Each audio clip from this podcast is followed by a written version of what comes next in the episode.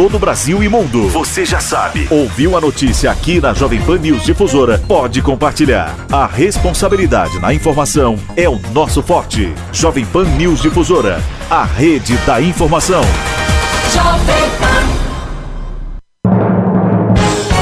ZYJ779. Rádio Difusora Alto Vale Limitada. 620 kHz. Esta é a Jovem Pan News, Rio do Sul. A rede da informação. Jovem Pan News. Jovem Pan. Em Rio do Sul, 8 horas, 1 minuto. Repita. 8 e 1. Bom dia, Kelly. Bom dia, Almir. Hoje é segunda-feira, 9 de setembro de 2019. Você confere na edição de hoje do Jornal da Manhã: homem fica gravemente ferido em colisão frontal na BR-470 em Pouso Redondo. O acidente, o acidente ocorreu no acesso a Mirindoce. Nova diretoria da União das Associações de Bairros de Rio do Sul pretende fortalecer o movimento comunitário. Após dois anos liderando a entidade, Marco Aurélio Demarque afirma que um dos destaques é a mobilização para a revitalização da estrada Blumenau. Ministro do Desenvolvimento Regional, Gustavo Canuto, estará no Alto Vale no próximo dia 14. Ele vai sobrevoar as barragens da região. Registro de acidentes graves na SC 340 entre Vitimarçu e Presidente Getúlio preocupa. Além das más condições da via, o comportamento imprudente dos usuários contribui com a falta de segurança no trecho. E ainda, plenário do Senado pode votar o primeiro turno da reforma da Previdência na quarta-feira. Senadores catarinenses são favoráveis à proposta. Está no ar o Jornal da Manhã. Na Jovem Pan News Difusora, a rede da informação na Jovem Pan News Difusora, direto da redação. 8 e 13, as primeiras informações dos setores de trânsito e polícia, chegando com Cristiane Faustino. Olá, Cris, bom dia. Bom dia, Kelly, Almir, bom dia para o ouvinte do Jornal da Manhã. No sábado, 4 da tarde, na Estrada da Madeira, no bairro Barragem, Rio do Sul, dois homens embriagados de 67 e 69 anos iniciaram uma briga sendo que um estava armado com uma faca e o outro com um facão. Ambos tiveram pequenas lesões pelo corpo. Uma mulher de 63 anos, que também se encontrava no local, ao tentar intervir, sofreu um corte no supercílio. Ela não soube dizer por quem foi atingida. Os envolvidos foram encaminhados à delegacia de polícia e as armas foram apreendidas. Por volta de 8 e meia da noite, os bombeiros foram informados que na Estrada Geral Bracatinga 2, em Trombudo Central, uma mulher de 55 anos havia caído de uma ponte. No local, a vítima foi encontrada à margem do rio, dentro da água, sendo segurada por populares. Ela foi retirada consciente, com sinais vitais normais e com dores pelo corpo. Conforme relatos, a mulher sofreu uma queda de aproximadamente 10 metros de altura, vindo a cair na água. Após o resgate, os procedimentos foi feito encaminhamento ao hospital do município. No domingo, 10 e meia da manhã, na localidade Rio Galego, em Petrolândia, houve uma colisão envolvendo duas motos. Uma das vítimas, de 41 anos, caiu de um barranco íngreme de 4 metros. Com ferimento lacerante no rosto, na perna e suspeita de fratura, o motociclista foi retirado com auxílio de maca e cabos. Depois de imobilizado, ele foi conduzido ao atendimento médico. O condutor da outra moto não foi encontrado. Na BR-470, no acesso a Mirindoce, nas proximidades do restaurante Café no Bule, houve uma colisão frontal entre um Renault Clio com placas de pouso redondo e um Voyage de trombudo central. Em estado grave, o motorista do Clio foi encaminhado pelos bombeiros ao hospital de Pouso Redondo. Outras duas pessoas do outro veículo também foram encaminhadas ao pronto atendimento. Por volta de 8 da noite, na rua São José, no centro de Atalanta, em Rondas, a PM abordou um homem e um menor que estavam fumando.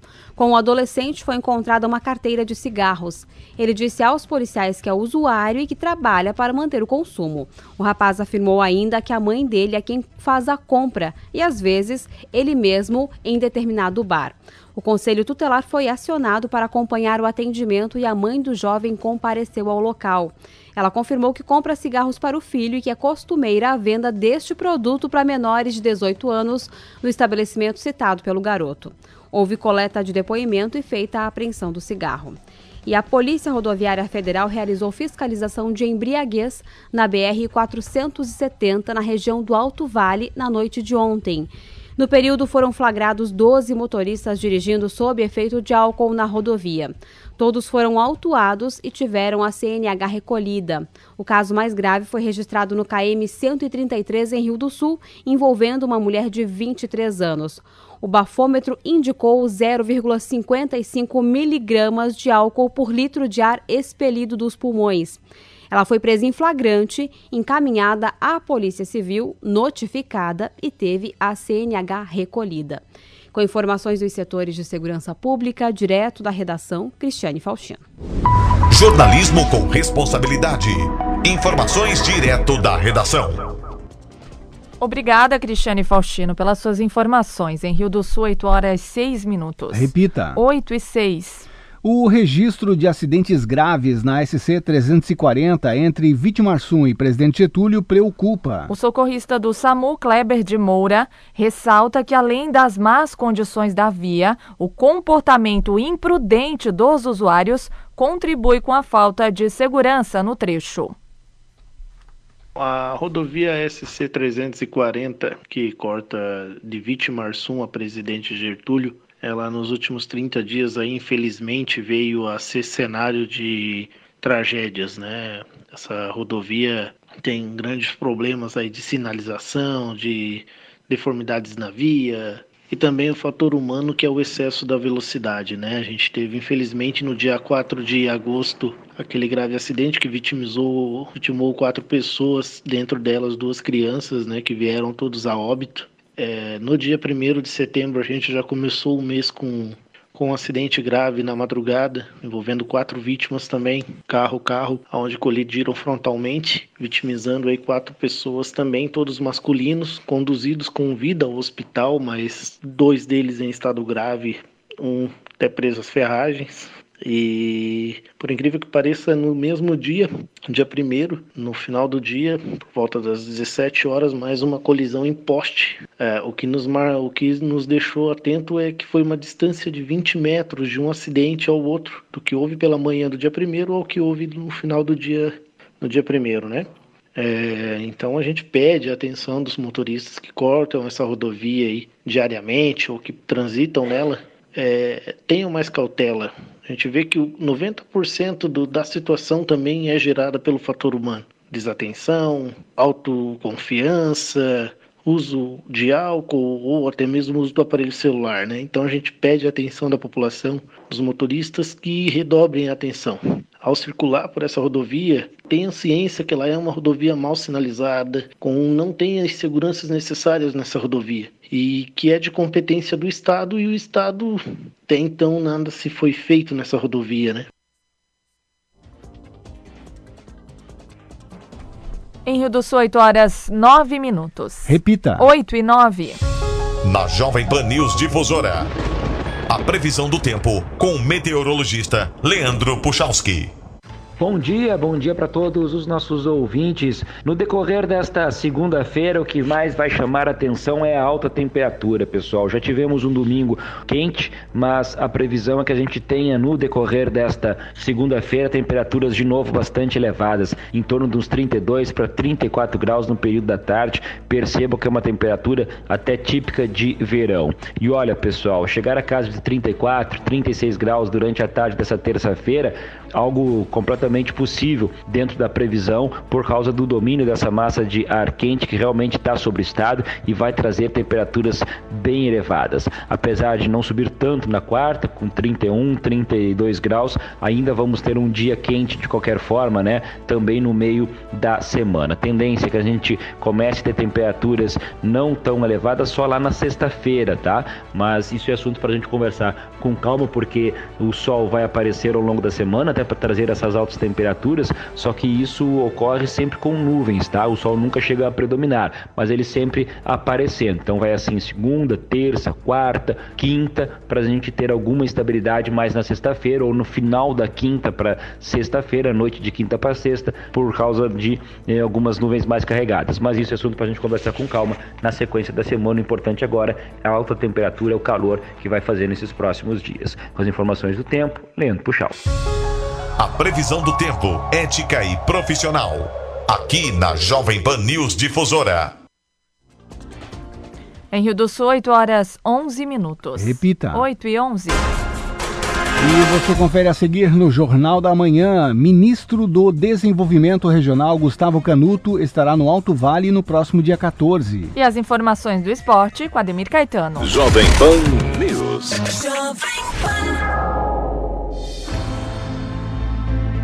Muitas das maiores empresas do mundo nasceram em universidades. Esse é o futuro e o Brasil não vai ficar fora dele.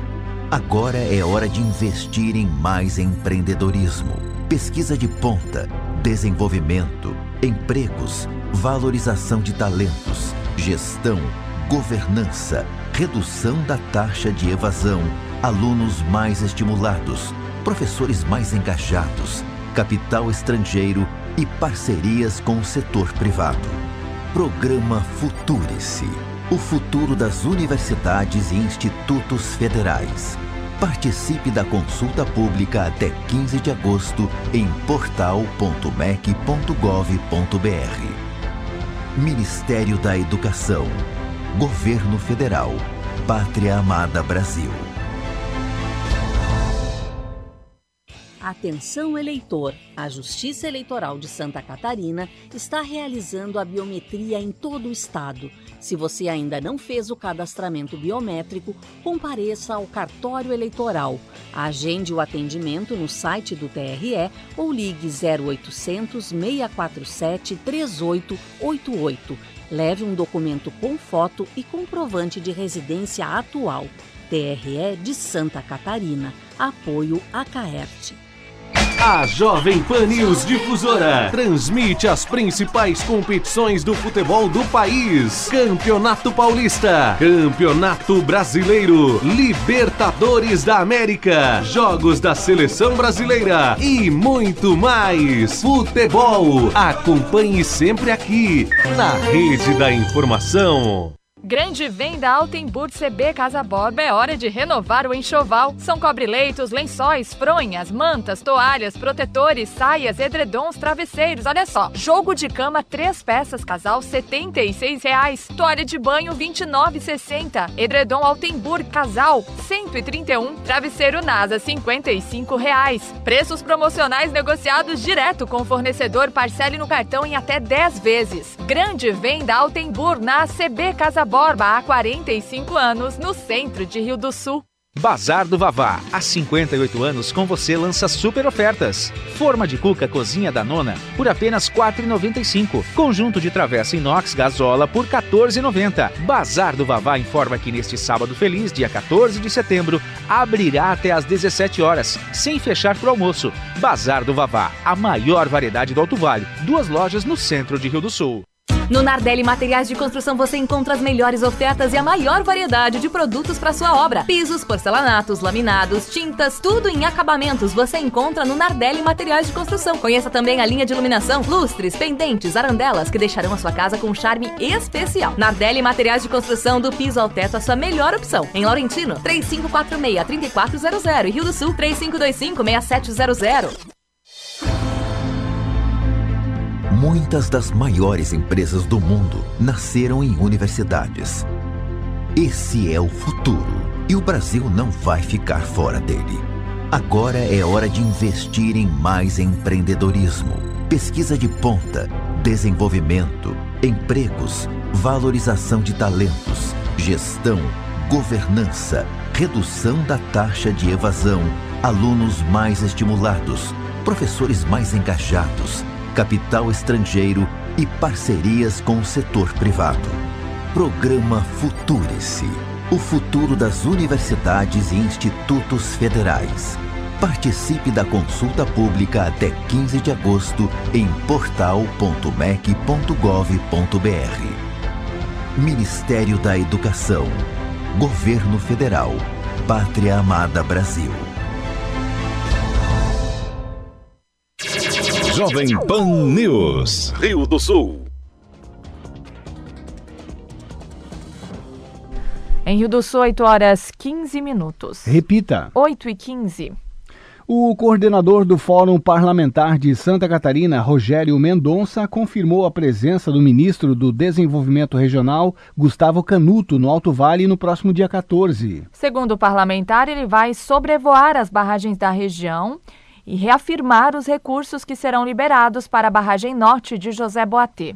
Eu, na condição de coordenador do Fórum Parlamentar de Santa Catarina, já há poucas, poucas semanas atrás, eu também trouxe o ministro Tarcísio de Freitas, da Integração Nacional, é, para visitar a BR-470, verificar as obras e até no sentido de motivá-lo a liberar mais recursos para a continuidade da duplicação da 470. E, por outro lado, também, um, outro problema nosso, é, de toda a nossa região, não só do Alto Vale, evidentemente, do Médio Vale, Baixo Vale, né, de todo o Vale Itajaí em relação às enchentes, está relacionado às três barragens. E por isso, eu também, na condição de coordenador do Fórum Parlamentar de Santa Catarina, fiz um convite para o ministro do Desenvolvimento Regional, Gustavo Canuto, para visitar Santa Catarina e ele confirmou a visita dele no dia 14 de setembro. Né? E o ministro ele deve sobrevoar as três barragens do Alto Vale, ele vai sobrevoar Ituporanga, Taió, mas vai fazer uma reunião lá em José Boatê, onde realmente nós temos os problemas mais críticos. Né? O ministro também está vindo participar da inauguração de uma ponte ali em, em Birama, né? É a ponte que leva o nome do ex-prefeito Oswaldo Beltramini, que é uma obra no valor de 6 milhões de reais, que eu consegui junto ao governo federal para o município de Birama, né? na época também através do ministro Canuto, que está vindo para a inauguração, e do tão, do tão presidente Michel Temer. Né? Essa visita que estava prevista para o dia 6 de setembro, né? mas em função de uma agenda do ministro nos Estados Unidos, ele está fazendo então no dia 14 né? de setembro, no sábado, ele chega de manhã, sobrevoa as barragens, é, visita e faz uma reunião com todo é, o secretário de Estado da Defesa Civil, provavelmente o governador também estará junto, inaugura a ponte, almoçamos juntos com lideranças e ele retorna para Brasília no mesmo dia. E os vereadores de Itaió convocaram uma sessão extraordinária que ocorrerá na noite de hoje para a votação de um projeto que prevê empréstimo de 9 milhões junto à Caixa Econômica Federal para as obras de infraestrutura e compras de maquinários. Segundo o presidente do Legislativo, Tiago Maestre, a proposta certamente será aprovada por unanimidade. A gente convocou uma sessão extraordinária também para segunda-feira, porque o projeto vai passar por duas votações de redação final. Então a primeira votação será feita na sessão ordinária e logo após já a sessão ordinária será feita uma extraordinária para a segunda votação do projeto. A gente acredita na aprovação, na aprovação dele, né? A gente tem trabalhado para isso, né? Juntamente com todos os vereadores, a gente tem bastante esperança então que ele até seja passado por unanimidade, né?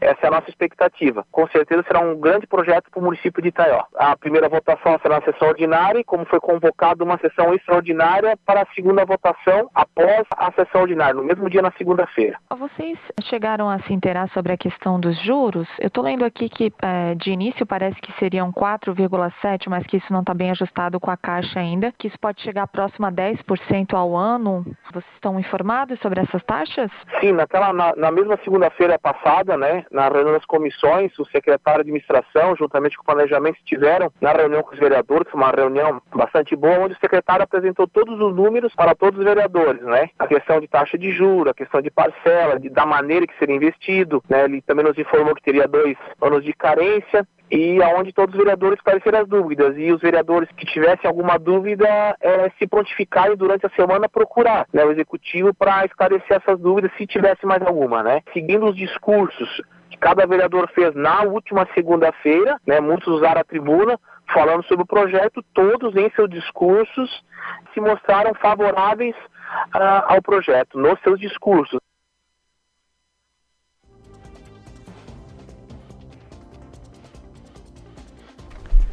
E tomou posse a nova diretoria da União das Associações de Bairros de Rio do Sul para a gestão 2019-2021. Após dois anos liderando a entidade para uh, Marco Aurélio Demarque, entre os trabalhos executados, um dos destaques é a mobilização de seis associações de bairros pela revitalização da estrada Blumenau. Então a gente procurou ao longo desses dois anos fortalecer as associações, repassar para elas as melhores práticas. Né? Algumas associações sempre tinham, se destacavam, do Tabuão sempre foi muito forte, Bela Aliança, Barra do Trombudo. Aí agora, no último ano, nós estamos com Albertina, uma associação que tem se destacado muito. Então as melhores práticas de cada a gente tem procurado levar para as outras. A gente começou primeiro num processo de reorganizar as associações. A gente pensou que ia ser um processo fácil, mas quando a gente viu, uh, no primeiro momento, só do Tabuão era uma das associações, o pessoal constituía, mas não registrava.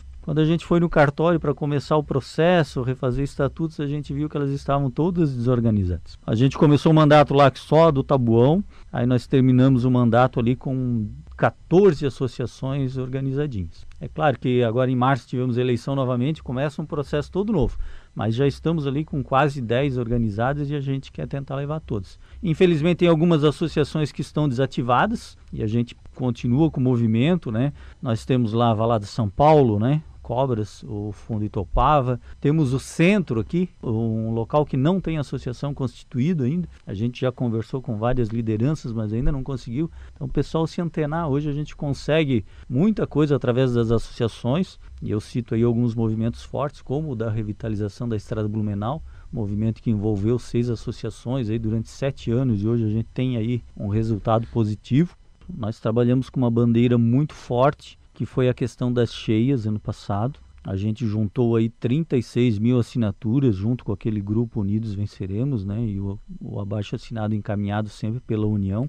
Nós levamos a todas as esferas do governo, vereadores, prefeito, todos os deputados estaduais da época, os atuais, levamos aos senadores da República, levamos até o secretário nacional de Defesa Civil. Esse ano entregamos ainda para vice-governador ou para o governador, buscando aquele processo de mitigação das cheias, né? Tivemos um trabalho bem bacana também com os mutirões de castração, em conjunto com a PAD, numa discussão que começou lá quando o Correio não queria entregar as correspondências em mais de 70 ruas da cidade daquela discussão se formou um grupo de trabalho, acho que já fizemos umas 50 reuniões. E já saíram né, três mutirões, esse ano sai mais um, e está previsto para o ano que vem mais três mutirões de castração.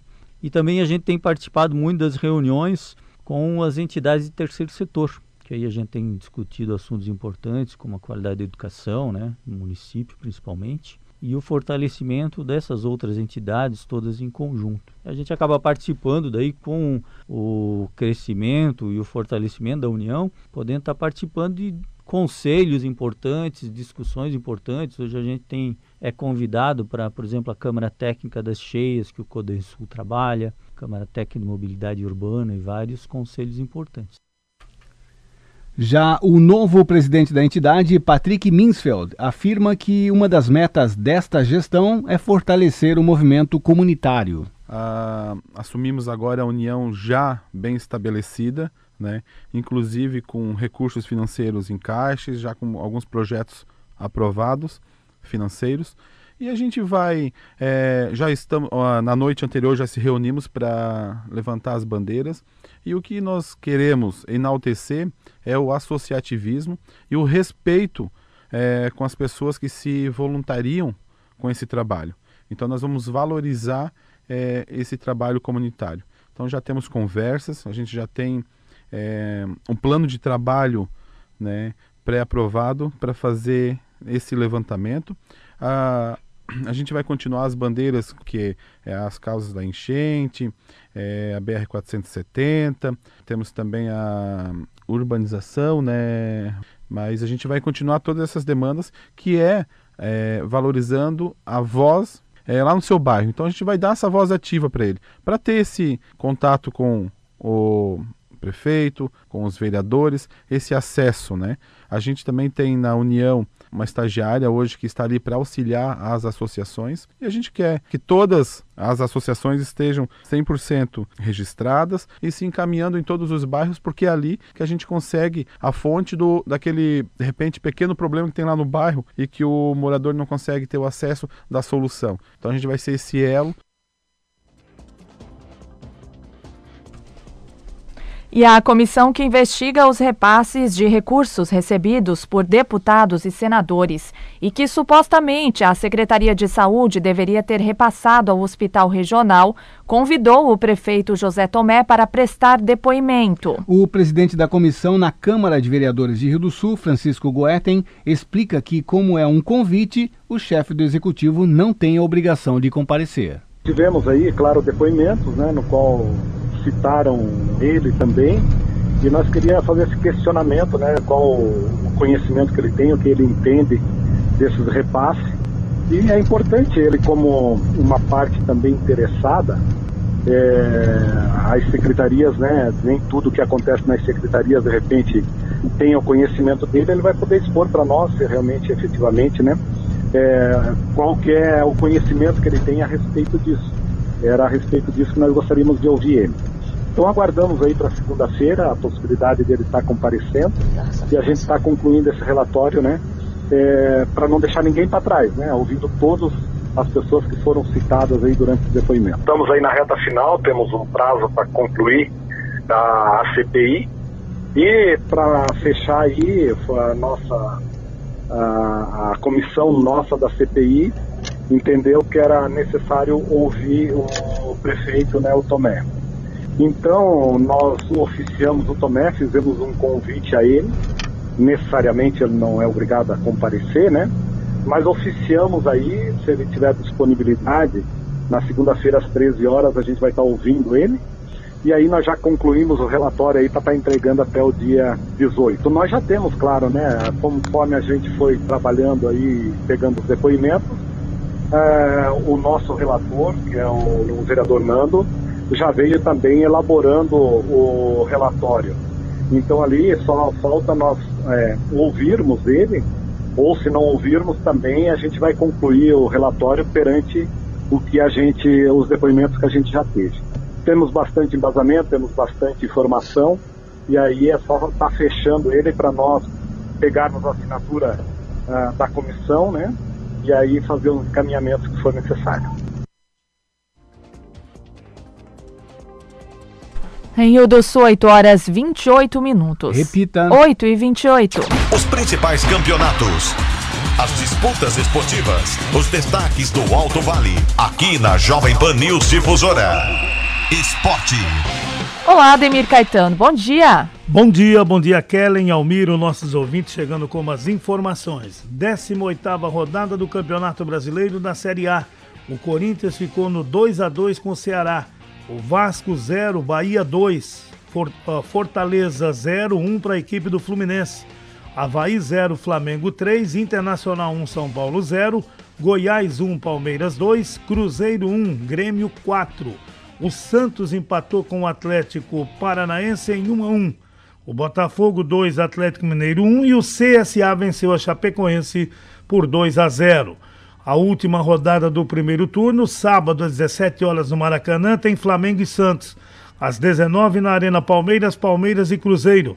No mesmo horário na Arena Condá, Chapecoense e Vasco. Castelão às 21 horas, Ceará e Botafogo. No domingo, 11 da manhã, no Independência, Atlético Mineiro e Internacional. No mesmo horário na Arena da Baixada, o Atlético Paranaense recebe o Havaí. Às 16 na Arena do Grêmio, tem Grêmio e Goiás. No Mané Garrincha, o Fluminense recebe o Corinthians. E ainda na Fonte Nova, às quatro da tarde, Bahia e Fortaleza. Às 19 no Morumbi, o São Paulo recebe a equipe do CSA.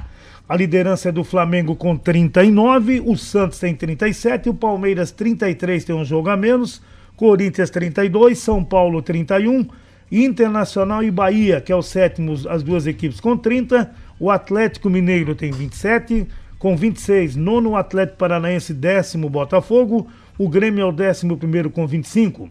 Com 21 pontos, o Ceará, Fortaleza e Goiás, que é o décimo quarto. O Vasco tem 20 e em 16 o Cruzeiro com 18. Abrindo a zona do rebaixamento, o Fluminense com 15 tem um jogo atrasado contra o Palmeiras. O CSA também tem 15, Chapecoense 14 e o Havaí é o último colocado com 10 pontos. Brasileirão da Série B, 21 rodada, Vila Nova 0, Vitória 2, Brasil de Pelotas 1, Londrina 0, Criciúma e Ponte Preta 0 a 0, o CRB 1 Paraná Clube 2, São Bento e Figueirense 0 a 0, Botafogo e América Mineiro também 0 a 0.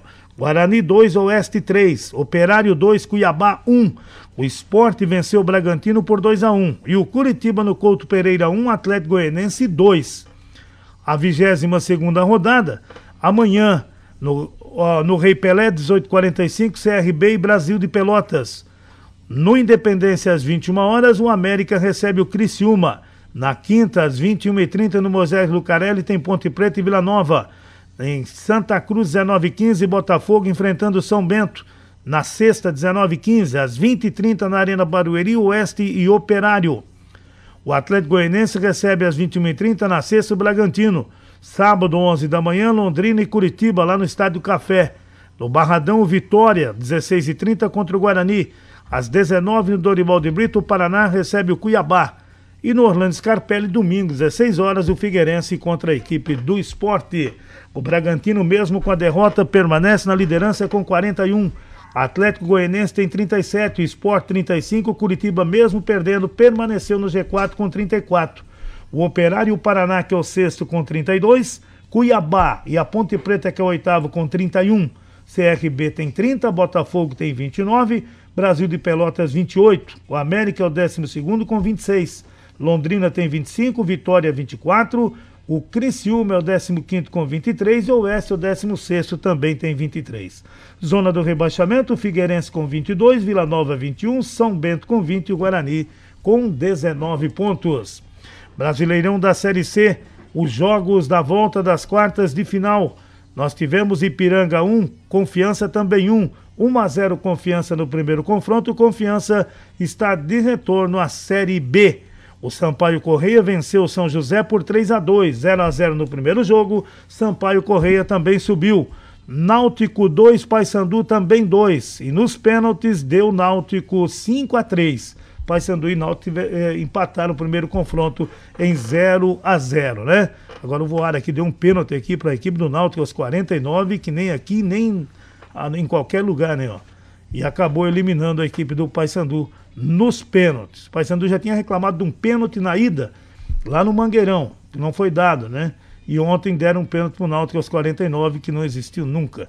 E o Náutico acabou nos pênaltis subindo então para a Série B. Hoje tem Juventude Imperatriz no Alfredo Jacone às 20 horas. No primeiro jogo houve empate em 0 a 0. O Confiança e Sampaio Correia vão fazer uma semifinal e o Náutico aguarda Juventude Imperatriz que jogam jogam hoje portanto, a partir das 20 horas.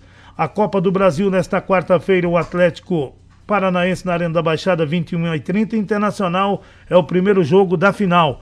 O segundo jogo acontece no Beira Rio no dia 18, na quarta também, a partir das 21 e 30 vamos ter este confronto. O São Paulo venceu o Internacional por 2 a 0 no Brasileirão Sub-20, fechando assim esta 13 terceira rodada. Com esse resultado, o São Paulo está na zona de classificação, é o oitavo colocado com 20 pontos até o momento. A equipe internacional é o 17 e tem 11 pontos. São 8 horas mais 34 minutos. Na sequência, tem opinião com Edson de Andrade. Ademir Caetano e as informações do esporte.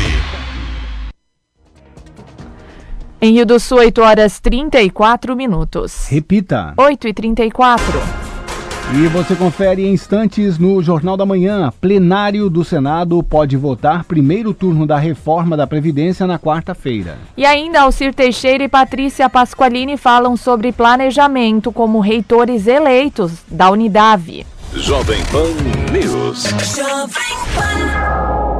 No Instituto Federal Catarinense, você conclui o ensino médio já com uma formação técnica que prepara você para a vida e para o mundo do trabalho. Acesse o site ingresso.ifc.edu.br e faça sua inscrição para o exame de classificação. Inscrições abertas até o dia 10 de setembro. Instituto Federal Catarinense, Campus Rio do Sul, com educação profissional, pública e gratuita, em diferentes níveis de ensino. Informações 47 3531 3700 No Nardelli Materiais de Construção você encontra as melhores ofertas e a maior variedade de produtos para sua obra. Pisos, porcelanatos, laminados, tintas, tudo em acabamentos você encontra no Nardelli Materiais de Construção. Conheça também a linha de iluminação, lustres, pendentes, arandelas que deixarão a sua casa com um charme especial. Nardelli Materiais de Construção do piso ao teto a sua melhor opção. Em Laurentino, 3546-3400 e Rio do Sul, 3525-6700.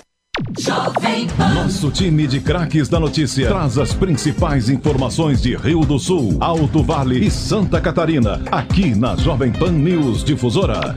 Edson de Andrade, Lene Junsec, Cristiane Faustino, Ademir Caetano, Alex Policarpo e Kelly Alves.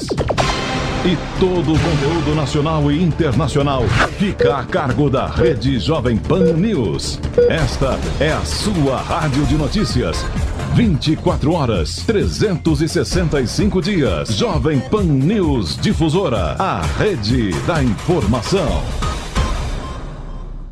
Você está construindo ou reformando a sua casa ou apartamento? Então contrate a especialista em janelas e portas de PVC, a Vaico do Brasil. Você tem conforto térmico e acústico com design e tecnologia alemã com alto desempenho, além de toda a segurança que você merece. Peça já o seu orçamento em nosso site vaico.com.br. W E I K U ou ligue 0800 645 2644. Vaico para uma vida.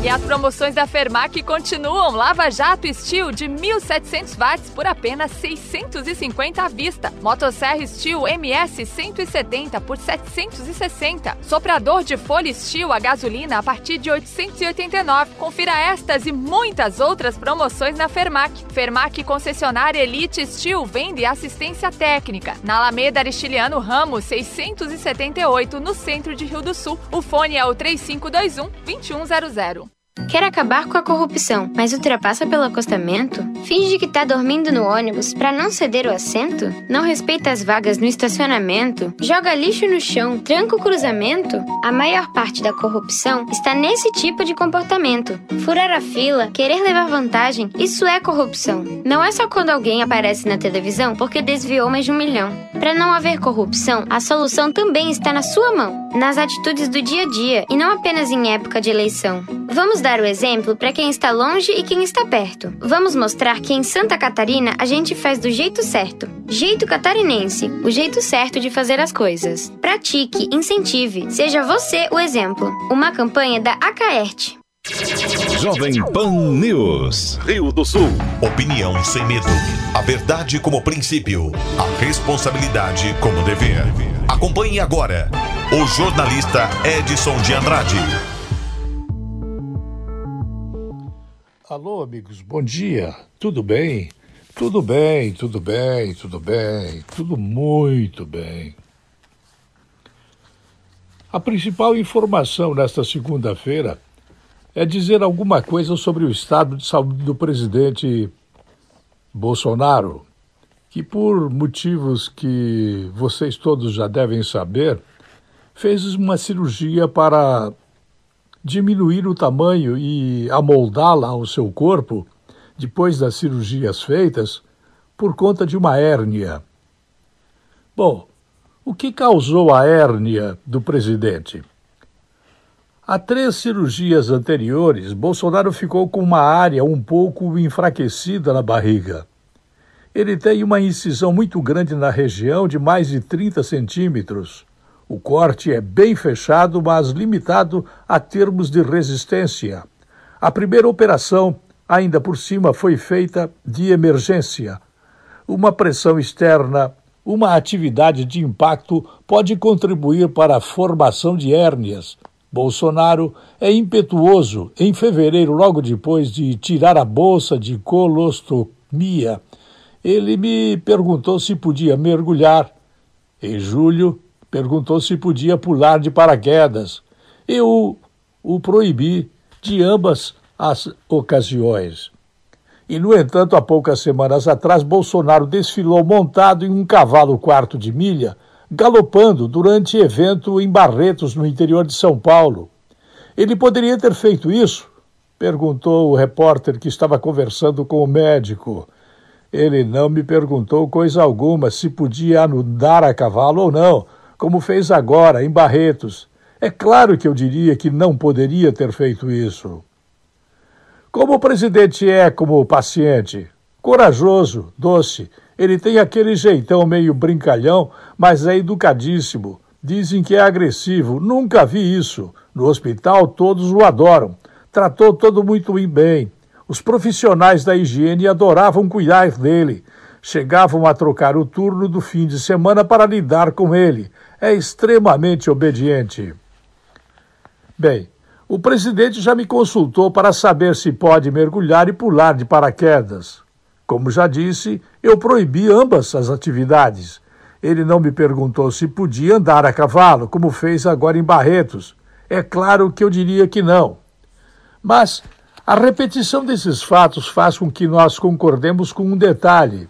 O presidente é insistente. O presidente, ele tem coragem. O presidente é daqueles que não levam desaforo para casa.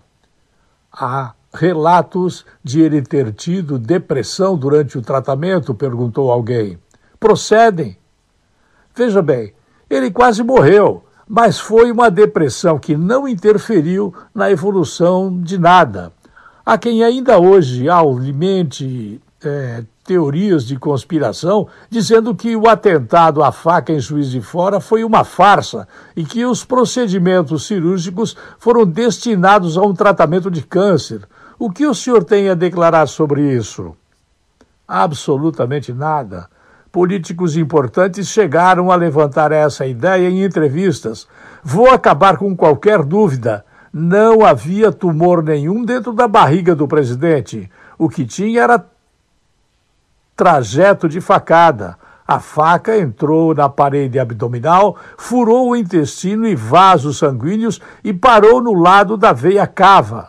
Se o assassino tivesse virado a faca para o lado esquerdo por mais um centímetro, não teria sido possível operá-lo.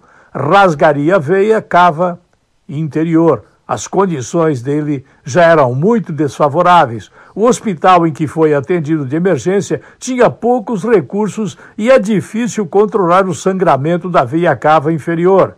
Ele morreria na mesa cirúrgica o médico que atendeu o presidente, ele saiu da rede do hospital em São Paulo, Albert Einstein, e foi trabalhar na rede Dor. Ele ganha, dizem detalhistas da imprensa, um milhão de reais por mês líquidos. Ele é um médico que sofreu um problema e ele tem uma modificação bastante intensa na sua face por conta, por conta de acidente que sofreu quando tinha outra idade. A pergunta final que foi feita é: o senhor trocou de instituição para ganhar um milhão de reais por mês? Tem de perguntar isso à minha filha. É ela que cuida dessas coisas para mim. Eu ganho bem, muito bem, claro, mas não sei se é tudo isso, não.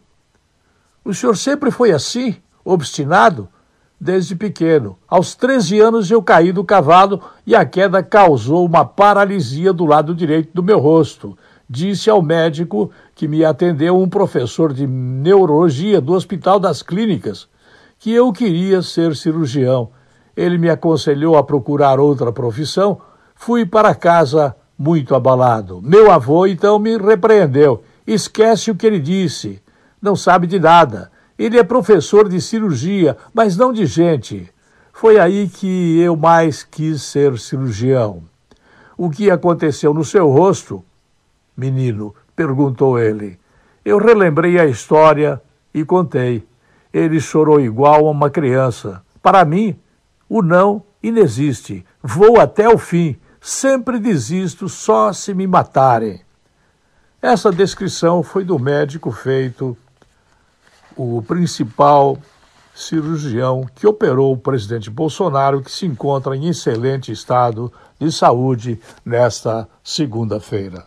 Eu volto logo mais às 10h40. Até lá. A linha editorial da Jovem Pan News Difusora, através da opinião do jornalista Edson de Andrade.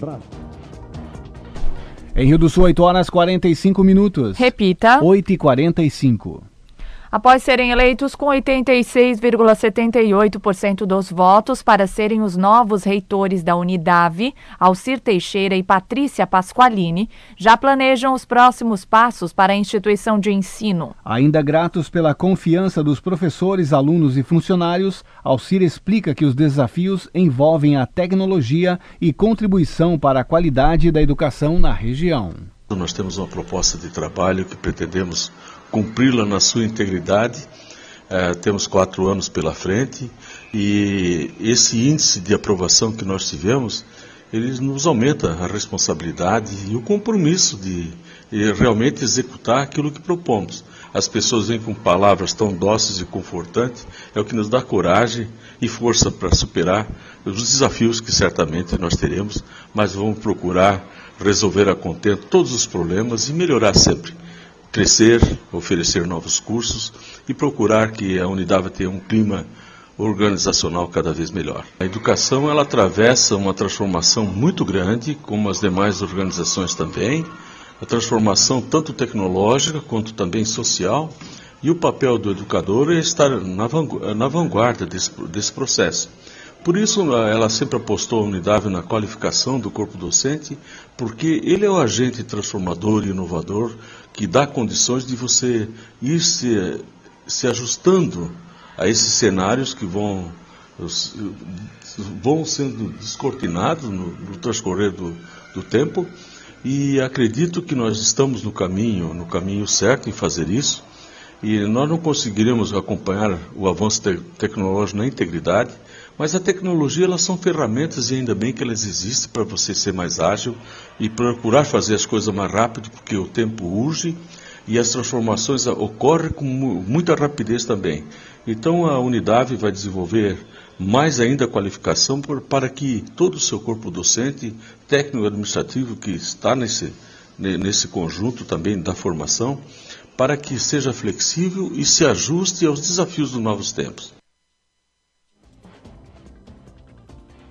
Já a vice-reitora Patrícia Pasqualini explica que pretende contribuir com a gestão, humanizando cada vez mais a instituição e a prestação dos serviços em educação. Estávamos falando hoje, eu e o professor Alcir, dessa união né, da razão e da sensibilidade, né? Tratar as pessoas com carinho, respeito, isso é essencial.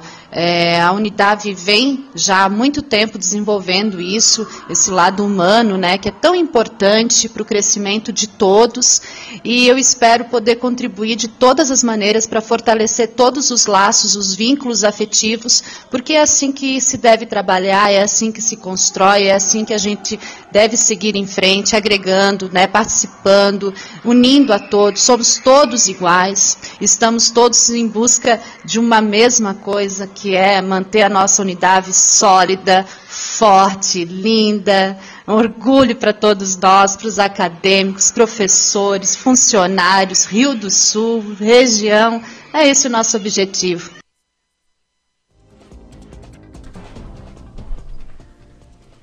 Plenário do Senado pode votar primeiro turno da reforma da Previdência na quarta-feira. Senadores catarinenses são favoráveis à proposta.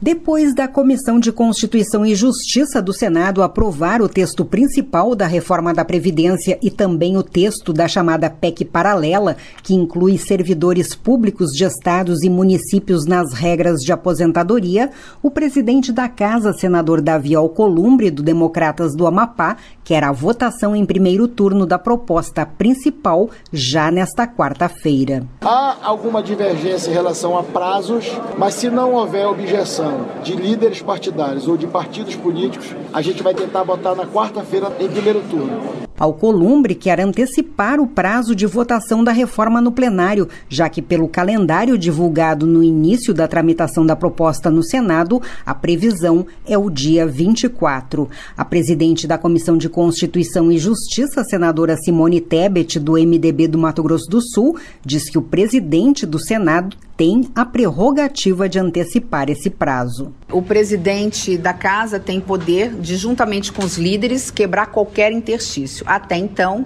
nós temos um calendário oficialmente homologado e aprovado pela unanimidade dos líderes de que o prazo é, final, de acordo com o regimento, seria dia 10 de outubro para a principal, aí cabendo mais 15 ou 20 dias, aí vai depender do andamento para a PEC paralela. A ideia é fazer uma reunião de líderes nesta terça-feira para definir a data de votação. Se houver consenso, a votação acontece nesta quarta. O texto principal trata das novas regras de aposentadoria sem alterações da proposta aprovada em dois turnos pela Câmara dos Deputados.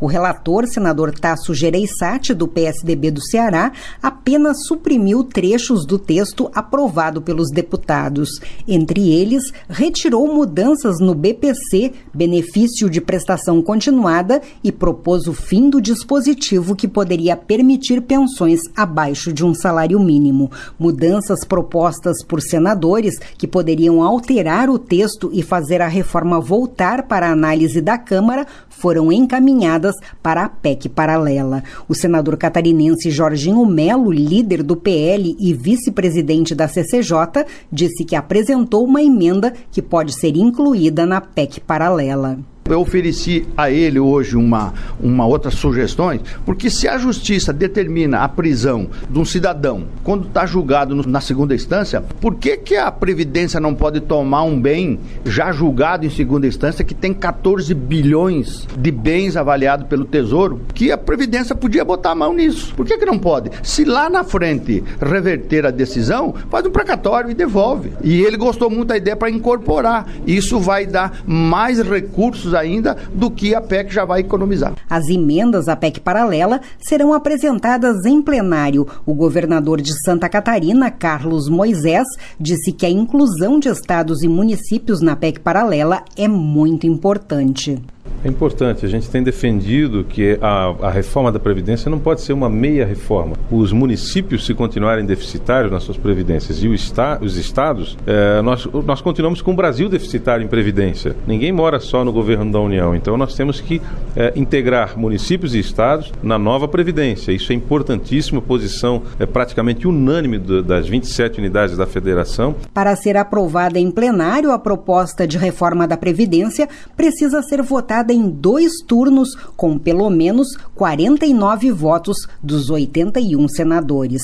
Os três senadores catarinenses são favoráveis à proposta. Da Rede de Notícias, a Caerte em Brasília, Rita Sardi.